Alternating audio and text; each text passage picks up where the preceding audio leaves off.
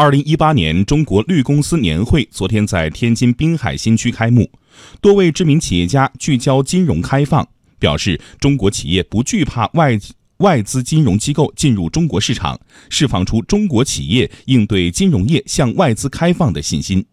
来听央广经济之声记者蒋勇报道。本届年会的主题是智能商业时代高质量发展与价值创造，年会将持续到明天。刘永好、郭广昌、宁高宁、马云、柳传志等知名企业家将围绕全球化、智能商业、企业家责任与创新等八大主题模块展开讨论。在昨天进行的“中国企业在全球化中的新角色”专题论坛中，中国金融业向外资机构开放成为与会嘉宾热议的话题。针对不少人关心的中国开放外资金融机构是不是又一次引狼入室，作为民营企业家，复星集团董事长郭广昌说：“土狼不会比洋狼差。”中国企业无需畏惧外资金融机构。哪个行业开放的越早，中国企业的竞争力越强。所以我根本不认为，现在我们进一步的开放金融会导致说我们的金融企业竞争不过人家。我们互联网企业是开放最充分的，竞争最激烈的，我们不是都成长起来了吗？所以一点都不用怕。其实我们很多的管理，包括人才的培养，就是得益于改革开放。